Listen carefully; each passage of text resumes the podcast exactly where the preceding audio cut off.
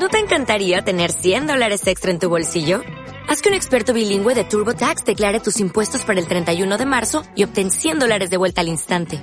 Porque no importa cuáles hayan sido tus logros del año pasado, TurboTax hace que cuenten.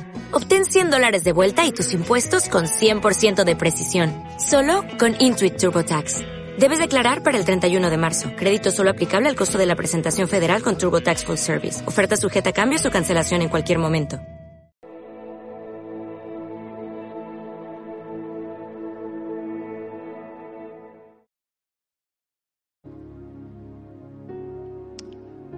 ¿Qué tal? ¿Cómo están? Pastor Salomón Valdés desde Uruapan, Michoacán, saludando a la iglesia Manantiales de la bella ciudad de Boadilla del Monte, a los pastores, amigos Roberto y Mari Carmen González, a todo el equipo, a la iglesia y a todos los amigos que nos puedan escuchar ahí en España. Es un honor poder compartir con ustedes este, estos pensamientos que Dios ha puesto en mi corazón en estas últimas semanas eh, respecto a todo lo que está sucediendo en el mundo entero y cuál debe ser nuestra respuesta, cuál debe ser nuestra manera de responder, nuestro actuar, nuestro pensar en circunstancias como esta. Y bueno, quiero compartirles de diversas partes de la Biblia y comenzamos con Salmo 121.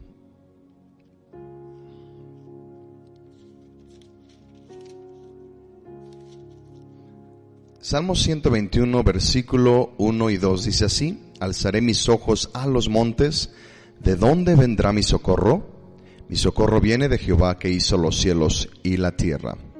Desde el Salmo 120 al Salmo 134 aproximadamente, este es un bloque de salmos especial y este eh, tipo de salmos se llaman los salmos de ascenso o los salmos graduales.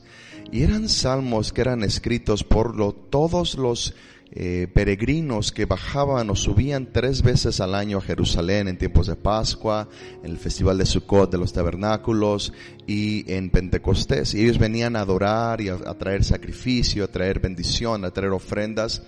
Pero para muchos el viaje era un viaje largo, era un viaje peligroso, un viaje difícil. Y muchas veces tenían que cruzar el desierto, pasar largas noches. Y una versión o muchas versiones de este salmo, de esta porción que acabo de leer, decían o dicen, alzaré mis ojos a los montes de Jerusalén. Cuando el peregrino divisaba o veía desde lo lejos que se estaba aproximando a la ciudad de Jerusalén, podía ver los montes. Ahora si entendemos un poquito de la geografía de Jerusalén, eh, Jerusalén tiene aproximadamente siete montes y hay dos montes de los más importantes en esta, en esta ciudad. Está el monte Moria, que tú puedes leer desde Génesis capítulo 21, 22, si mal no recuerdo, la primera mención de este, de este monte donde Abraham sacrificó a Isaac y después bautizó este monte como el monte de la provisión, el monte de Jehová Jireh, en el, en el monte Dios proveerá. Y también, si tú lees la palabra de Dios, en Crónicas, es aquí en este monte donde Salomón edificó su templo. También tenemos el monte de Sión y en este monte es donde David edifica su palacio. Lo que estaba diciendo realmente el peregrino cuando estaba acercándose a Jerusalén, está diciendo, estoy en un viaje cansado, estoy en un viaje extenuante, estoy en un viaje difícil, quizás con frío, quizás con con sueño, quizás con desvelos, con cansancio, con retos, con tantas cosas, tantos peligros que había en estos viajes, pero estoy viendo el monte donde está el templo de, Salomón, el, templo que edificó Salomón en el monte Moria, y aquí en este templo es donde está el arca del pacto, aquí en este templo es donde está la presencia de Dios. Y lo único que tengo que hacer es alzar mis ojos. Y al alzar mis ojos en medio de esta dificultad, en medio de este largo peregrinar, en medio de esta pandemia, amada iglesia, en medio de, de la incertidumbre, yo puedo alzar mis ojos y ver dónde está el trono del Señor, dónde está su presencia. Y lo que el peregrino veía era el lugar del palacio del rey. Ahí está el rey. Falta poco. Ahí está su gobierno, ahí está su trono, ahí está la presencia de Dios. Y después el peregrino contesta, ¿de dónde vendrá mi socorro? Mi ayuda, mi ayuda viene del Señor que hizo los cielos y la tierra. Y yo creo que esto nos da luz para que tú y yo entendamos que estamos en un peregrinar, estamos en una, en una travesía para llegar a la ciudad de Jerusalén, a la Jerusalén eterna, a la Jerusalén, a la nueva Jerusalén. Y en medio de las dificultades que nos da este viaje o nos da este andar, tenemos que aprender a alzar nuestros ojos. Y de eso quiero hablar, de eso quiero compartirles en este día. Al aprender a alzar nuestros ojos. Número uno, cuando alzas tus ojos al cielo, tú estás viendo un trono, un trono que está ocupado. Sabes que en una nación hay problemas cuando el trono o cuando la oficina del gobierno está vacía cuando no hay un discurso oficial del rey, cuando no hay un discurso oficial de algún presidente, de algún político.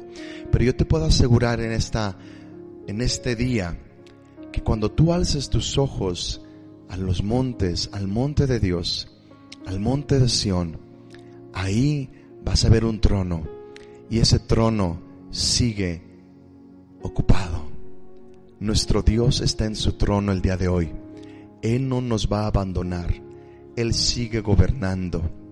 Pero es importante alzar, dejar de ver, dejar de tener nuestro enfoque al 100% en, las, en los noticieros, en las voces. Hay mil voces, hay mil pensamientos, hay mil teorías, hay mil conspiraciones, lo que dice la gente, pero Isaías mismo le dice al pueblo, no llaméis conspiración a lo que este pueblo llama conspiración, sea el Señor tu temor, teme solamente a Jehová.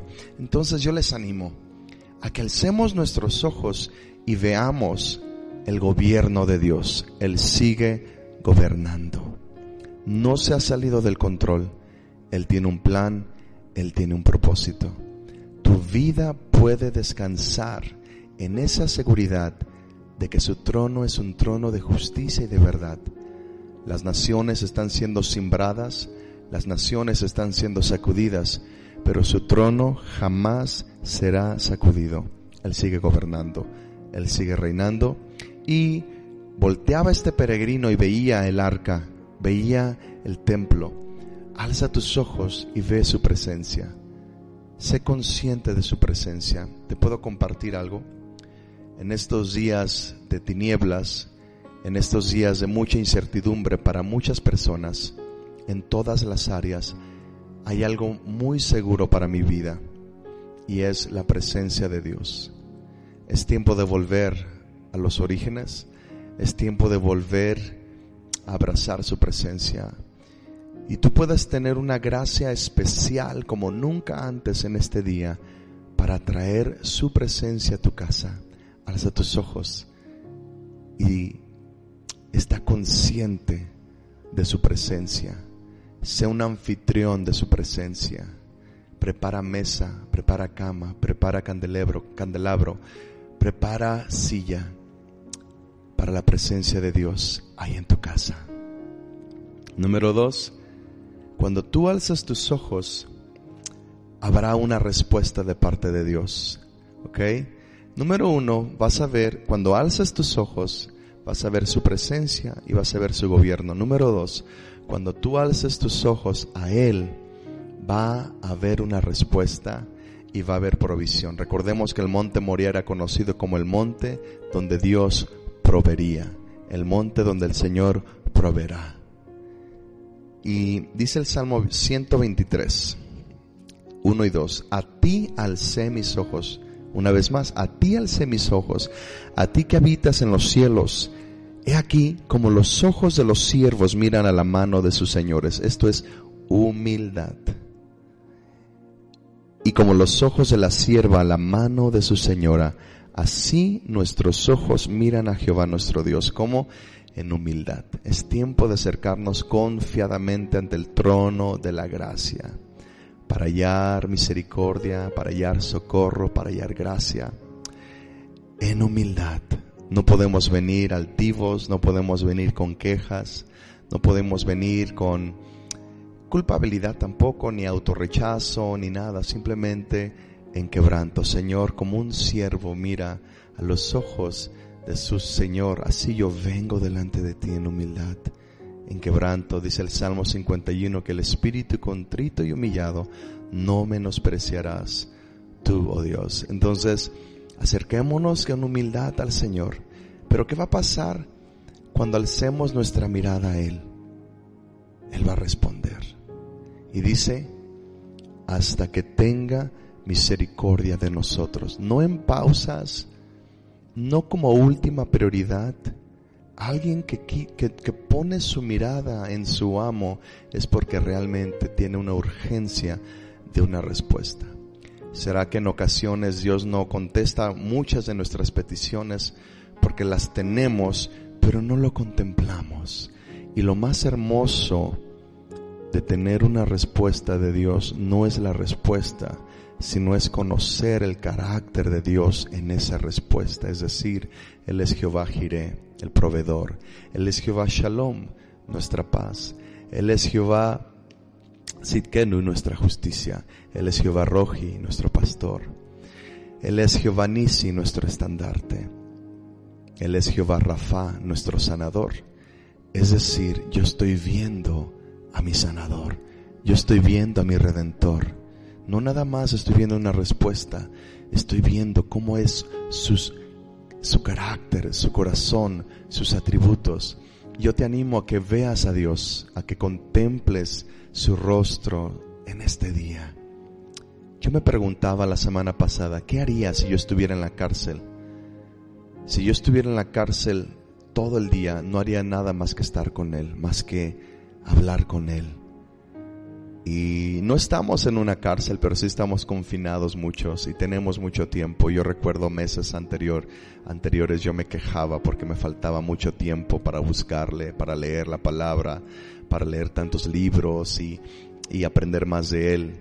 Y en enero, en diciembre cerré la escuela y ahora, hoy por hoy tengo muchísimo tiempo y, y digo, wow, quizás no lo estoy usando. Al principio sentía como que eran unas vacaciones y no es tiempo de, de, hacer maratones de Netflix, no es tiempo de hacer maratones de Amazon Prime o de Disney Plus o de tantas cosas. Es tiempo de ver a Dios hasta que Él tenga misericordia de nosotros. Yo creo que Él quiere contestar las peticiones de nuestro corazón pero lo único que espera es que tú lo veas, que alces tus ojos. Entonces, número uno, alzas tus ojos y vas a ver su rostro, vas a ver su, eh, su gobierno y vas a estar consciente de su presencia. Número dos, vas a ver, alzar tus ojos para verlo a Él hasta que tenga de ti misericordia. Hay muchas peticiones que están esperando a que tú te enfoques en Él. Quizás lo único que Él está esperando es tu atención. Y yo creo que en estos días es bonito decirle, Señor, es oportuno decirle, Señor, tienes mi atención.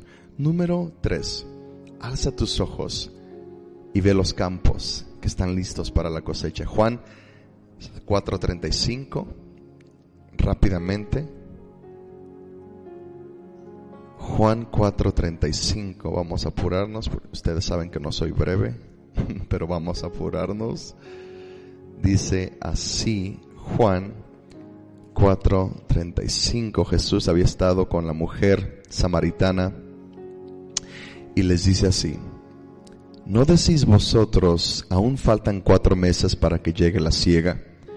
He aquí os digo, alzad vuestros ojos y mirad los campos, porque ya están blancos para la siega. En estos días, amada iglesia, Dios nos pide que alcemos los ojos para ver su trono, para ver su monte de, gobierno, para ver su presencia, para ver su provisión, su respuesta en nuestras vidas, pero también nos pide que alcemos nuestros ojos para ver la ciega que está lista para ser cosechada.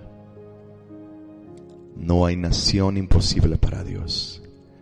Y yo creo que sus ojos, voy a decirlo en castellano, vuestros ojos verán la cosecha.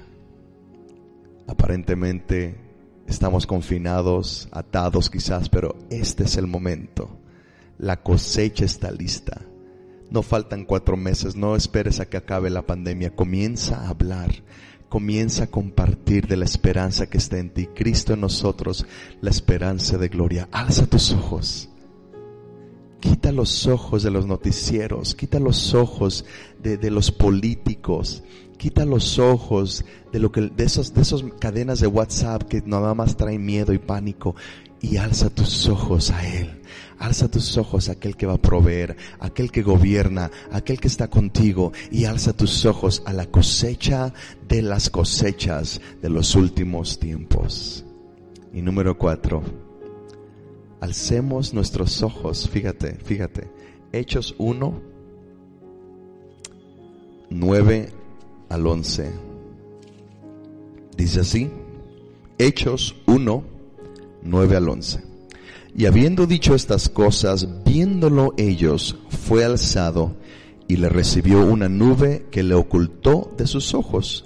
Ellos estaban viendo cómo Jesús estaba ascendiendo hacia su trono. Y una nube lo ocultó. Y estando ellos con los ojos puestos en el cielo, entre tanto que él se iba, he aquí se pusieron junto a ellos dos varones con vestiduras blancas, los cuales también les dijeron, varones Galileos, ¿por qué estáis mirando al cielo? Este mismo Jesús que ha sido tomado de vosotros al cielo, así vendrá como le habéis visto ir al cielo. En otras palabras, alzar nuestros ojos y esperar la venida del Señor. Este es un tema que no se predica en estos días o, últimamente, pero nos ha sensibilizado a todos que la venida del Señor puede estar cerca. Que seamos como esas vírgenes sensatas con aceite en nuestras lámparas. Alcemos nuestros ojos y digamos junto con el Espíritu Santo, ven Señor Jesús. El Espíritu y la iglesia dicen, ven, esperamos tu venida. No te asustes no veas lo que está pasando. Hay, un, una vida del Espíritu por encima de las circunstancias. Hay una realidad más real, valga la redundancia, por encima de lo que tus ojos están viendo. Y es esto, su presencia, su gobierno, su provisión, ¿verdad? Su respuesta, la cosecha y su venida. Oremos. Padre, yo te doy gracias por tu amada iglesia en Boadilla del Monte. Ahí tú te has establecido. Y una de las más grandes profecías de Isaías acerca de Manuel, acerca del, del reino, es que lo dilatado de su imperio no tendrá límite. Yo creo que este tiempo es un tiempo donde tu reino sigue dilatándose, ensanchándose, ahí en Boadilla ahí en Madrid, en España, en el norte, en el sur, en el este, en el oeste, en cada ciudad. Padre Celestial, en Castellón, en Valencia, en Barcelona, en Alicante, en Tarifa, en Málaga, en Algeciras, en Toledo, en Ciudad Real, Padre, en toda la zona de la Castilla, en, Asturias, en Galicia, en Bilbao, en toda la nación, tú te vas a revelar como el consolador, como el redentor. Ven y consuela esta nación. Ven y levanta esta nación. Ven y vivifica tu iglesia, aviva tu iglesia. Que las llamas del avivamiento desciendan como fuego en sus huesos para hablar tu palabra y para traer vida a su alrededor.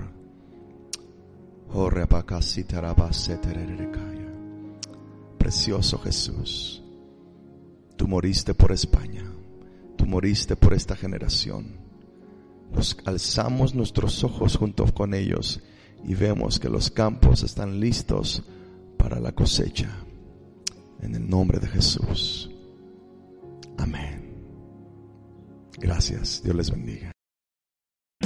O'Reilly Auto Parts puede ayudarte a encontrar un taller mecánico cerca de ti. Para más información, llama a tu tienda O'Reilly Auto Parts o visita oreillyauto.com.